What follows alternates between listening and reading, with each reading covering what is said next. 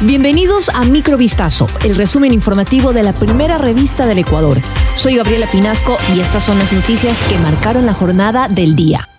El presidente de la República, Guillermo Lazo, y el alcalde de Guayaquil, Aquiles Álvarez, mantuvieron por primera vez un encuentro oficial este martes 11 de julio, previo a las fiestas por los 488 años de la fundación de la ciudad. En la cita también estuvo presente una comitiva municipal, así como el gobernador de la provincia, Francesco Tabaqui. En una rueda de prensa, el primer mandatario dijo que se acordaron muchos temas para el beneficio de los guayaquileños, entre los cuales mencionó programa sociovivienda, parque forestal, seguridad, blindados, entre otros. Sobre los blindados, el mandatario indicó que el 27 de julio el gobierno espera que llegue un barco desde Turquía con 20 vehículos blindados de un total de más de 150 que ha adquirido el gobierno para las Fuerzas Armadas y la Policía Nacional para el control del orden urbano.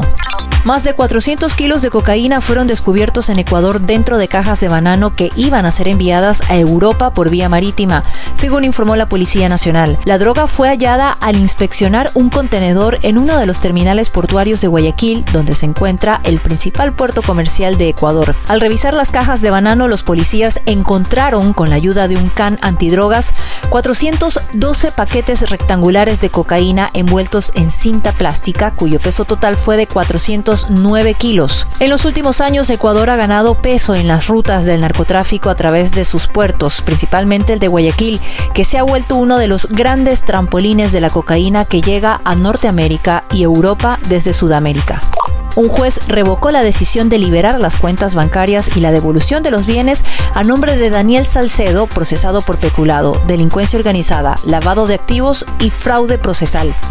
Tras acoger los fundamentos expuestos por la Procuraduría General del Estado, el magistrado de la Unidad Judicial Penal del Cantón Quevedo dio a conocer su decisión este martes. Luego de que meses atrás el juez penal del Cantón Balsas, en la provincia de El Oro, Eleuterio Aguilar, concediera de forma parcial las medidas cautelares a favor de Salcedo.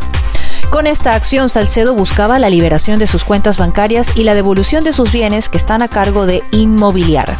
Un vigilante de la Comisión de Tránsito murió tras recibir múltiples impactos de bala en el cantón Naranjal de la provincia del Guayas durante la mañana de este martes. El ataque ocurrió en la avenida Homero Castro cuando el agente se hallaba a un costado de la vía afuera de la camioneta de la institución que manejaba. Según reportes preliminares, un sujeto habría efectuado varios disparos que impactaron al uniformado en su cabeza. En la escena del hecho violento, la policía halló 15 indicios balísticos. 24 especímenes de vida silvestre fueron liberados en el Parque Nacional Yasuní, una de las áreas de mayor diversidad del planeta situada en la Amazonía ecuatoriana. Los animales, que fueron atendidos durante tres meses en el zoológico municipal Cocazú, se encontraban en condiciones adecuadas para su retorno al medio silvestre. Las especies liberadas fueron 13 tortugas motelos, dos caimanes frente lisa, tres tortugas taparrabo de la Amazonía, una charapita de aguajal y una boa matacaballo. También fueron devueltos a su hábitat un armadillo de cola desnuda del sur, una ave fría sureña, un perezoso de dos dedos de Hoffmani y un perezoso de garganta marrón. Esto fue Microvistazo, el resumen informativo de la primera revista del Ecuador. Volvemos mañana con más.